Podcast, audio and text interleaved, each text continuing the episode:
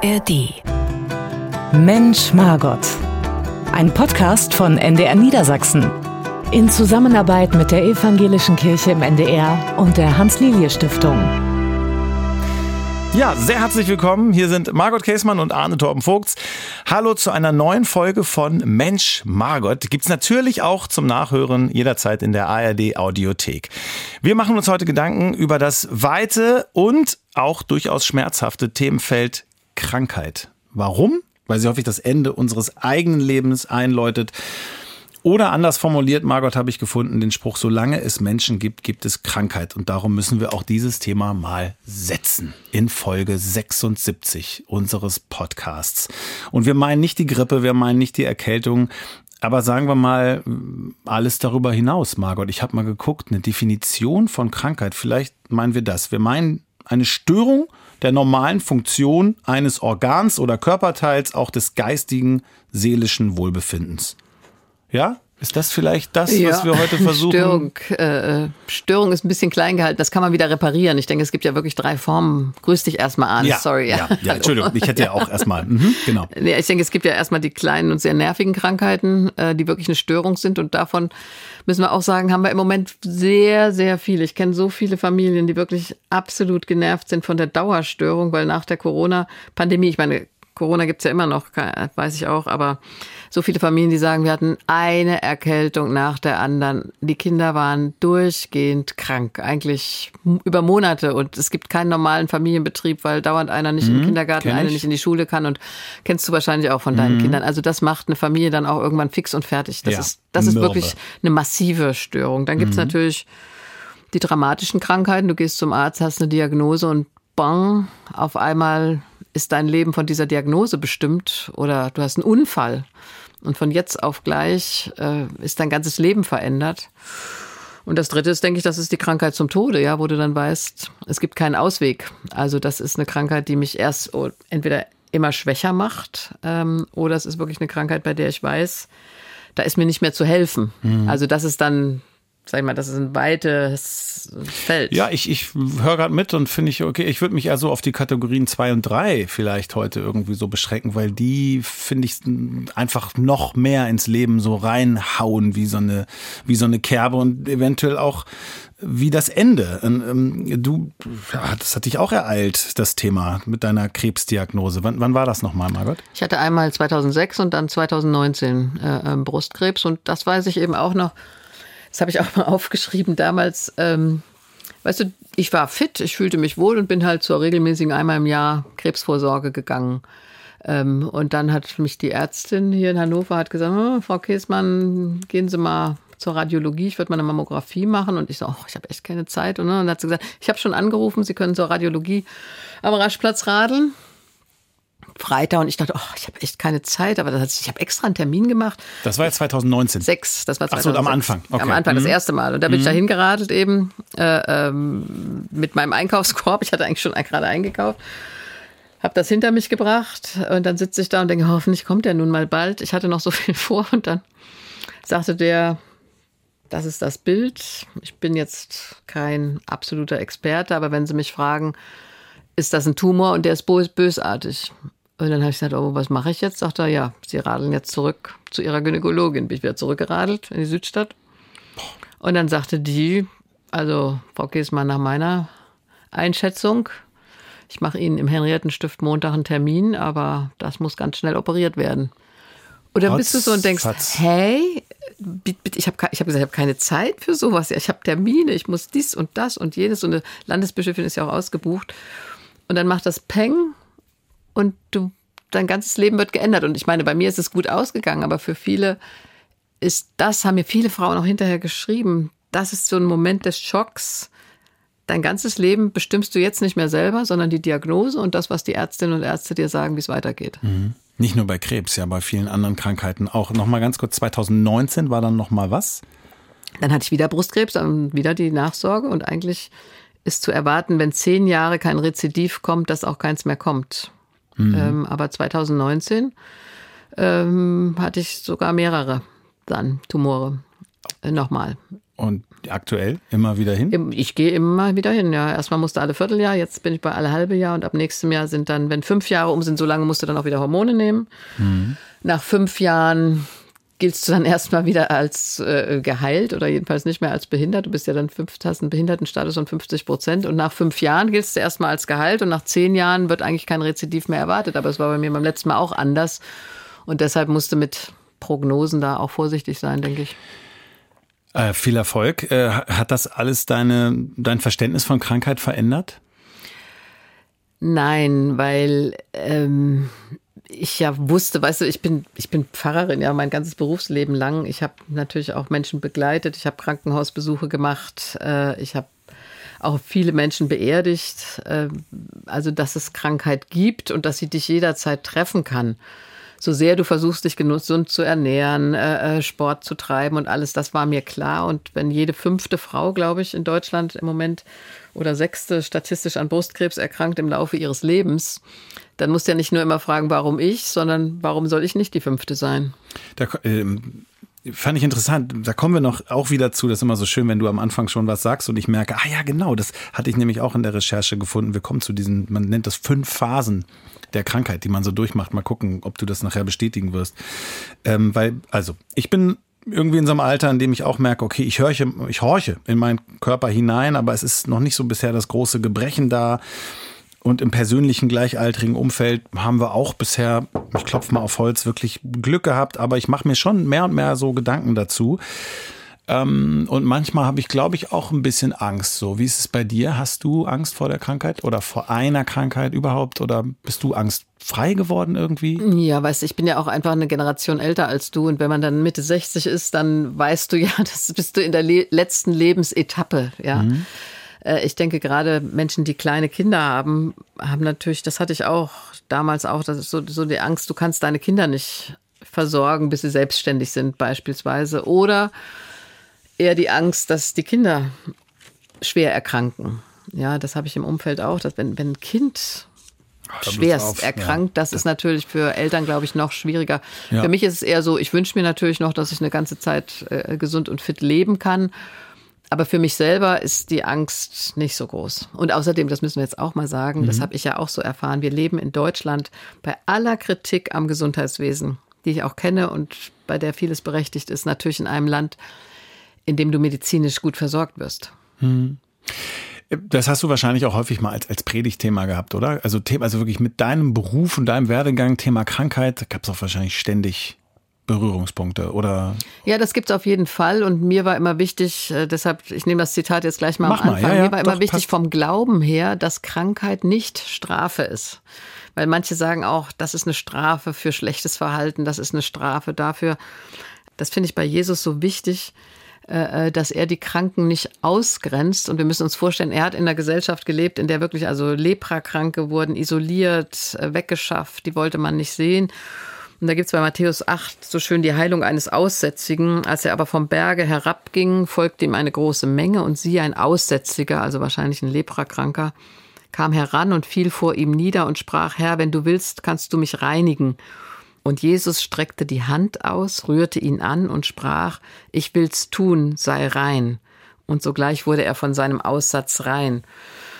Das eine ist, dass Jesus heilt, aber das andere ist, er fasst ihn an, also er berührt ihn. Er hat keine Berührungsängste mit Menschen, die krank sind und er sagt auch nicht, äh, so hat Gott dich geschlagen oder gestraft, und das finde ich wichtig, dass wir sagen, Krankheit ist nicht Strafe, sondern Krankheit kann dich einfach ereilen. Das kann so sein. Und dann sollten wir mhm. die Kranken nicht ausgrenzen. Mhm. Und das, ähm, muss ich sagen, habe ich auch so erlebt, dass ich so einen inneren Widerstand gekriegt habe, dass auf einmal alle mich angestarrt haben nach dem Motto, oh Gott, jetzt hat sie Krebs, ja.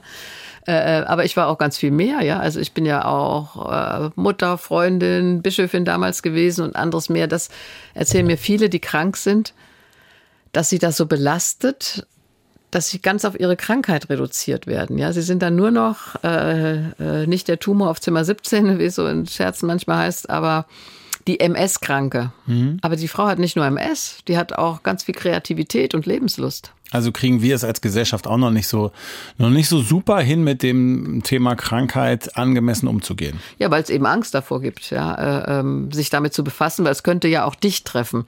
Und deshalb fühlen sich viele Kranke, glaube ich, auch ziemlich allein und isoliert. Äh, und ich bewundere die Pflegekräfte in den Krankenhäusern, die dann eben viel noch über das rein pflegerische hinaus leisten, indem sie mal eine Hand kurz halten oder so, wenn sie überhaupt die Zeit dazu finden weil da natürlich auch verzweifelte Menschen sind, die oft auch sehr allein gelassen werden. Was war das Beste, was dir passieren konnte in, in deinen, wie nennen wir das, in deinen, in deinen harten Krankheitsphasen? Was hat, was hat irgendwie am meisten geholfen? Also no, normal einfach, Mensch, hallo Margot und, oder, oder erstmal, wie geht's dir?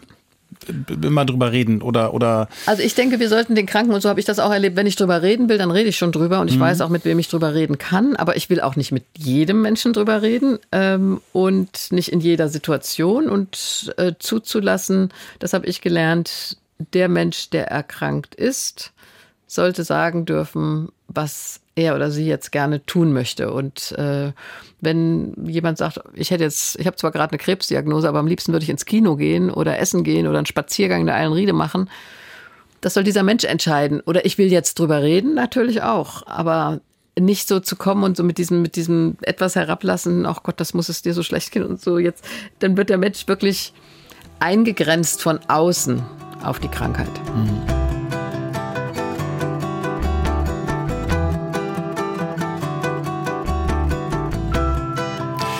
Ähm, ich, ich hatte es ja eben gerade gesagt, es gibt fünf Phasen, oder man sagt, es gibt fünf Phasen der Krankheitsbewältigung. Ich nehme an, es gibt jetzt viele von Ihnen, die da draußen zuhören und entweder betroffen sind oder als Angehörige. Und deshalb fand ich das spannend, das mal aufzuzählen. Und wir können das ja mal einzeln durchgehen, Margot, und die, die einzelnen Phasen auch mal abgleichen, bei dir zum Beispiel. Also fünf Phasen, Klar, je nach Krankheitsverlauf und Prognose können die unterschiedlich lange anhalten, die können sich auch mal wiederholen. Die können unterschiedlich stark ausfallen, die können auch mal parallel verlaufen, aber grundsätzlich gibt es diese fünf Phasen und die erste wäre, das heißt die aktive Verweigerung. Das ist eine Schockphase, die aber auch wichtig ist, um sich vor, vor Ängsten zu schützen. Und die Zeit gibt, sich langsam mit der Situation abzufinden. Verweigerung, aktive Verweigerung. Du schüttelst den Kopf, hat bei dir nicht. Ja, aber ich so. denke, da ist gar keine Zeit dazu. Also wenn du eine akute Diagnose hast, hast du keine Zeit, erstmal diese, diese zu ignorieren. Also, also bei dir 2006 gab es nicht die Gelegenheit sozusagen, noch lange nachzudenken. Ja. Ich bin dann gleich am Dienstag operiert worden. Also das, du hast keine Zeit lange äh, darüber darüber nachzudenken. Also ich denke gerade bei bestimmten Krebsarten, es sind natürlich verschiedene. Mhm. Es gibt ja auch Krebsarten, die sich nicht so schnell äh, vermehren, aber du musst dem der Sache ganz schnell ins Auge schauen. Dann hast du ein Knochenzintigramm, die ganzen Vorbereitungen auf die Operation. Dir wird nicht viel Zeit gelassen. Da wird geguckt in dem Zintigramm eben, ob schon Metastasen in den Knochen sind, ob Metastasen in anderen Organen sind. Äh, du hast nicht mhm. viel Zeit zu verweigern. Aber nehmen wir mal Demenz oder ähm, Parkinson, Alzheimer, wenn man mehr Zeit hat, dass man irgendwie am Anfang geschockt ist und äh, da eine Weile erstmal in der Schleife gefangen ist. Also, könnte ja sein. Könnte Aber sein. Man, man nennt Lass es so. mal so. Also Vielleicht gibt es Menschen, die es erstmal verweigern, ja. Gut, dann gehen wir mal. Phase 2 wäre, wäre Zorn. Also da ist so die Frage, warum gerade ich? Ich habe mich doch immer gesund ernährt. Und dieser Zorn, der sei dann meist Ausdruck von empfundener Hilflosigkeit, die in dieser Situation aber auch völlig normal sein soll. Zorn und gepaart mit Hilflosigkeit. Ja, das kann ich mir vorstellen, aber wahrscheinlich gerade bei Menschen, die sich nie Gedanken darüber gemacht haben, dass sie krank werden könnten. Ja, weil ich mich auch dann gefragt habe, okay, was, wenn, wenn ich jetzt so eine, so eine Diagnose hätte, ich, ich könnte mir vorstellen, dass ich in diese Phase reingeraten könnte. Ist wahrscheinlich auch völlig normal, dass man sich das fragt, warum, warum ich und erstmal damit klarkommen muss, um das äh, äh, anzunehmen. Oder man geht dann schon gleich in die nächste Phase, das wäre die dritte Phase, die nennt man, die Verhandeln. Und da sucht man irgendwie nach Angeboten im Tausch für die Gesundheit so. Also vielleicht geht die Krankheit ja wieder, wenn ich was dafür tue. Ist zum Beispiel ein Ausdruck dieses Verhandelns. Oder, oder man verspürt Schuldgefühle. Hätte ich ein besseres Leben geführt, wäre ich jetzt nicht krank. Ähm, diese Phase allerdings, diese Verhandelphase, die, ähm, die markiert man sozusagen als Beginn der Akzeptanz. Ging das bei dir? Wann, wann war das bei dir? Also hast du es irgendwie wirklich irgendwann gesagt, okay, alles klar, gehört jetzt zu mir, ist ein Teil von mir, nehme ich mit, lasse ich mich drauf ein? Nein, ich hatte gar keine Idee davon, dass ich das irgendwie verweigern könnte. Das muss ich jetzt ganz klar sagen. Ich habe mich dann gefragt, was ist zu tun? Was, was muss jetzt getan werden? Also gleich nach vorne. Und ähm, da ist jeder Mensch auch anders, denke ja. ich. Also es gibt auch Menschen, die sind erstmal in eine totale ja, depressive Phase gestürzt und können überhaupt nicht mehr denken oder handeln, sind unter dem Schock ganz lange. Das, das habe ich auch erlebt, dass Menschen dann unter diesem Schock erstmal gar keine Luft kriegen, weil der Schock so lange andauert. Also da ist auch nicht gleich Zorn, nach mhm. meiner Erfahrung. Das wäre Phase 4, habe ich hier auf, ähm, notiert, ähm, aufgeschrieben, Depression. Und zwar, wenn, wenn Therapien und oder die Verschlechterung der Krankheit Veränderungen mit sich bringen. Die Haare fallen aus, man kann nicht mehr arbeiten, die Partnerschaft verändert sich. Also man hat immer mehr Verluste und die merkt man und das sorgt dann für eine Depression oder für eine depressive Phase. Die, aber die macht doch wahrscheinlich jeder durch, oder? Auch da würde ich sagen, es gibt da gar keine Regeln, äh, mhm. äh, wie bei Trauer auch nicht. Äh, aber dass das dann sehr weh tut. Also wenn äh, beispielsweise in der Chemotherapie ähm, Menschen das durchstehen müssen und äh, äh, du ja weißt, es wird dir schlecht gehen danach und musst dir immer sagen, es ist aber gut für dich, obwohl es dir schlecht geht dabei und natürlich belastete Partnerschaft, das kommt natürlich bringt sich das es bedingt sich alles ja. gegenseitig, ne? Es passt irgendwie, passt alles zusammen. Ich meine, ich hatte es ja vorher gesagt, ne? Das kann unterschiedlich lange anhalten, wiederholen, unterschiedlich stark ausfallen. Du sagst, manche Phasen hast du nicht mitgemacht. Lass mich das kurz nochmal abschließen hier mit Phase 5 demnach der Krankheitsbewältigung. Das ist dann die Annahme, die bewusste Annahme beziehungsweise Akzeptanz, die sehr individuell verläuft, kann eine Phase der Neuorientierung sein, des objektiven Nachdenkens. Manche Patientinnen, Patienten entwickeln neues Selbstverständnis, nehmen die veränderte Situation an. Andere, für die es keine Heilung mehr gibt, die können sich demnach gänzlich dann frei von Emotionen fühlen. Die brauchen vor allem Ruhe. Ähm, ich merke gerade so mal, also hilft uns das, hilft das Betroffenen gerade diese fünf Phasen so? Oder ist das alles schön aufgeschrieben, aber ehrlich also ich muss ehrlich sagen, alle, bei aller, aller Liebe zur Theorie, mhm. ähm, die ich auch habe, finde ich, ist das zu schematisch gedacht, mhm. weil wahrscheinlich geht alles mal durcheinander, dass du dann zum Schluss auch total zornig bist, weil du sagst, verflixt nochmal, äh, warum kann es kein Medikament geben, diesen Hirntumor zu besiegen? Das müsste doch möglich sein in unserem Land inzwischen bei der Forschungssituation, ja. Mhm. Oder auch, ein Mann, den ich kenne, der hat gesagt, hätte ich das vor fünf Jahren gekriegt, wäre ich gar nicht zu retten gewesen. Stattdessen hat die Wissenschaft jetzt gerade, ich habe vergessen, was das ist, aber es hat irgendwas, äh, ich kann das biologisch äh, oder chemisch, kann ich das nicht erklären. Das ist gerade so ein Forschungsergebnis, mit dem ihm tatsächlich jetzt geholfen werden konnte. Das wäre vor fünf Jahren noch gar nicht auf dem Markt gewesen. Und deshalb geht das wahrscheinlich hin und her zwischen dieser Hilflosigkeit, dem Zorn, warum ich, und dann ach, dieser, dieser Entmutigung, ich kann nicht mehr, ich will nicht mehr, es ist mir zu viel, alles ist furchtbar. Mhm. Und dann aber immer wieder auch der Hoffnung, vielleicht gibt's ja doch noch eine Chance. Und wenn du tatsächlich Hoffnung auf Heilung haben kannst, ich denke, dann ist es, ähm, ist es eine andere Haltung, die du einnehmen kannst. Wenn du weißt, es gibt keine Heilung, dann musst du dich damit befassen, das ist äh, die allerletzte Etappe deines Lebens und musst wahrscheinlich und ich würde sagen, willst wahrscheinlich auch ganz viel noch klären oder du sagst, ich will gar nichts klären. Ich mhm. kenne auch die Geschichte einer Frau, die verstorben ist. Die wollte nicht drüber reden, die wollte einfach in Ruhe gelassen werden, ist dann gestorben. Mhm. Sie wollte nicht. Mhm. Sie wollte auch nichts klären, sie wollte auch nichts regeln, sondern hat gesagt, lasst mich in Ruhe. Äh, ähm, das muss dann auch akzeptiert werden. Okay. Du kannst niemanden zwingen, ja. alles zu klären.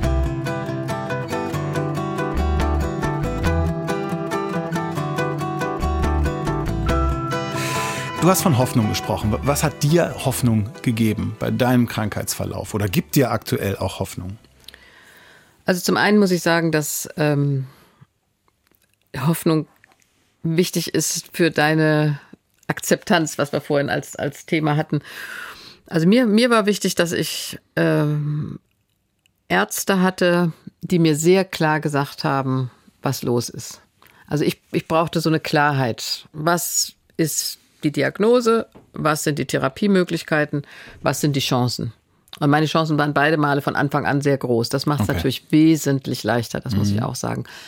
Aber ich. Gab es da irgendeine Zahl? Dachte man da irgendwie 60, ich, weiß es 70. nicht. ich will jetzt gar keine Zahlen nennen, sonst Mhm. ist nachher. Aber doch, Brustkrebs können wir sagen, ist in Deutschland, wenn er früh erkannt wird, sehr gut heilbar. Und ich habe zwei Freundinnen, die haben mich dann gefragt, soll ich zu diesem Screening gehen? Da werden Frauen über 50 werden eingeladen, zum äh, ähm, Screening zu gehen, also zu gucken äh, zur Ja. Mammographie, ob Brustkrebs da ist. Und dann haben sie gesagt, soll ich das echt machen? Und beide haben dann im Frühstadium eine Brustkrebsdiagnose gehabt. Also da kann ich nur sagen, liebe Leute, macht alle Vorsorge, die ihr machen könnt. Ja. Darmkrebs beispielsweise, wenn der früh erkannt wird, ist therapierbar. Äh, Hautkrebs und alles mehr. Also ich finde, alle Vorsorgemöglichkeiten wahrnehmen. Und wenn es dann so ist, finde ich, brauchst du gute Ärztinnen und Ärzte, die dir klar die Lage sagen. Ich möchte auch nicht, dass die mit jemand anderem über mich sprechen, sondern da bin ich noch helle genug im Hören, dass ich das selber wahrnehmen will. Und dann äh, zu sagen, das muss ich durchstehen und Heilung ist möglich, das ist, denke ich, ein Prozess, bei dem Leute dann Stärkung brauchen, das ist Durchhalten. Aber das ist gut. Wenn jetzt, kenne ich inzwischen mehrere, sind ja auch gerade Frauen, multiple Sklerose Das beispielsweise. höre ich auch immer häufiger im Moment, ja. Ja, betrifft vor allen Dingen Frauen, aber dann weißt du, es gibt Schübe und ich muss mich darauf einstellen. Im Moment bin ich vielleicht noch gut, aber dann werden meine Bewegungsmöglichkeiten weniger. Da kann ich mir vorstellen, dass du sehr zornig bist und dass du dann vielleicht eine Phase bekommst, in der du sagst, ich muss mich darauf einstellen. Wie regel ich das? Wie kann ich mein Umfeld so vorbereiten, auch, dass ich so lange wie möglich mich selbstständig bewegen kann? Das kann niemand für die anderen vorher sagen, aber die Hoffnung zu haben, würdig zu leben bis zum Schluss. Ich finde, darum geht es, dass du sagst, ich möchte meine Würde behalten als erkrankter Mensch. Und das habe ich ja vorhin schon versucht zu sagen, dass ich nicht nur die MS-Kranke bin, sondern ich bin, sagen wir mal, äh, Monika. Also das ist überhaupt kein Mensch, den ich jetzt meine oder so. ja. Äh, ähm, und ja, Monika kann immer noch sagen, wie es ihr geht, wie sie es gestalten will. Also die Menschen auch Subjekte sein zu lassen. Bei Demenz, das hast du vorhin genannt, ist es natürlich ein völlig anderer Fall, das erstmal zu akzeptieren für dich selbst und für dein Umfeld und dann damit umzugehen. Da müssen Familien hoffentlich aber auch sehr, sehr stark sein, das zu besprechen, wie, wie soll das gehen.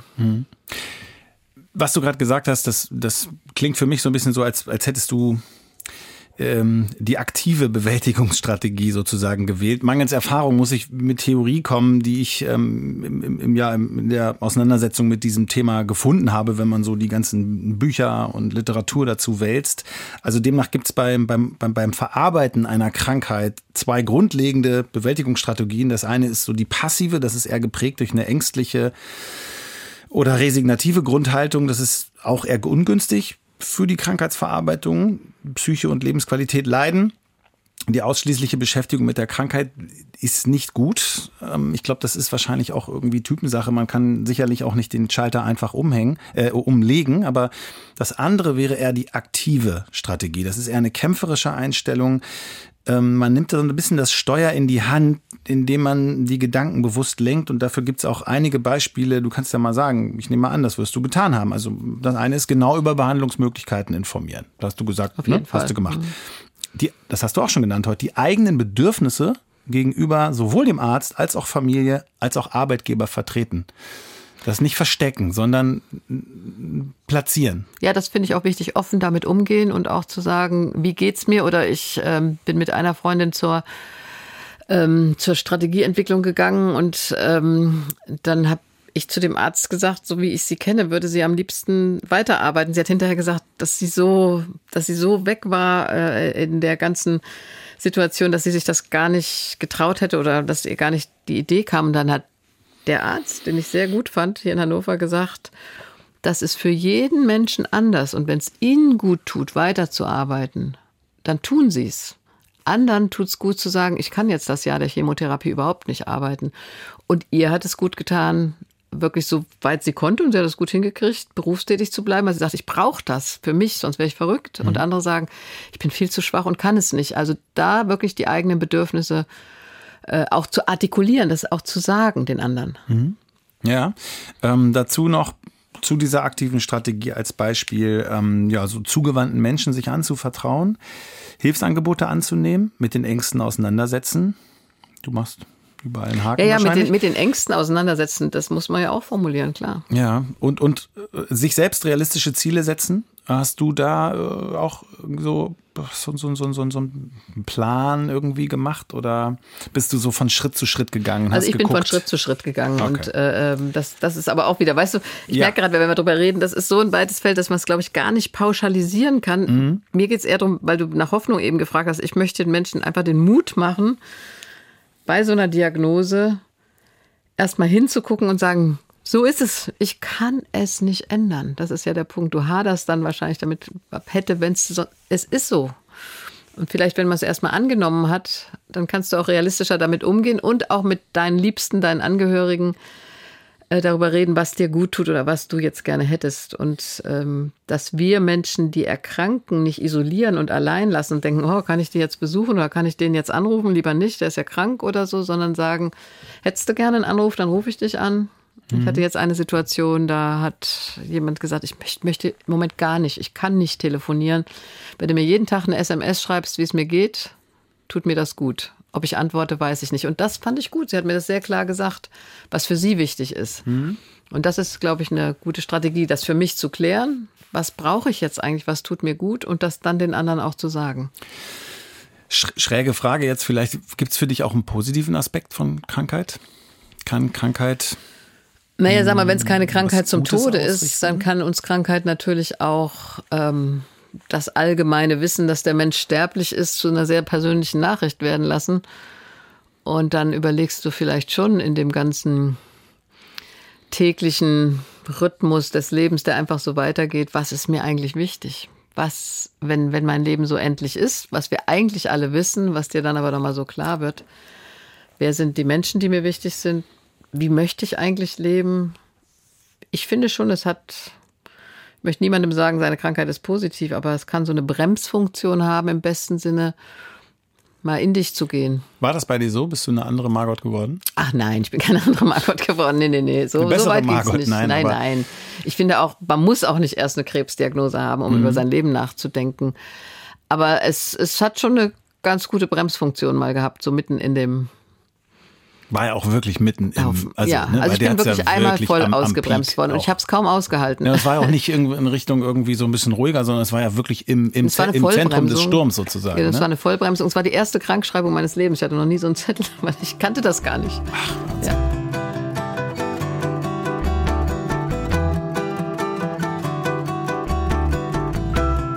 Ähm, ich suche ja auch immer nach Zitaten äh, häufig äh, in Folgen und ähm, weil ich gerade so geguckt habe, okay, was was für positive Aspekte gibt's heute auch noch für für wir haben ja auch jetzt viele Leute, die zuhören, die die eben keine Krankheit haben, nicht nur Betroffene und äh, da bin ich über das hier gestolpert von Gerhard Uhlenbruck, deutscher Immu Immunbiologe, der sagt, Krankheit spürt man, Gesundheit nicht.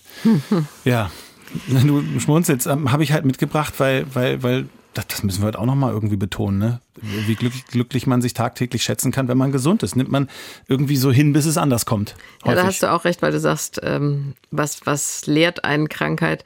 Eher Dankbarkeit für die gesunden Tage, für die guten Tage, dass du dankbarer bist. Das, es geht uns aber doch allen so. Wenn du, wenn du gesund bist, dann denkst du nicht viel drüber nach. Aber ein, ist schon ein kleines Wehwehchen, das dich äh, stört, ein Störfaktor ist für dich. Äh, da merkst du schon, ähm, wie dankbar du sein könntest. Aber das sind wir oft nicht in den Ja. Tagen, in denen wir gesund sind.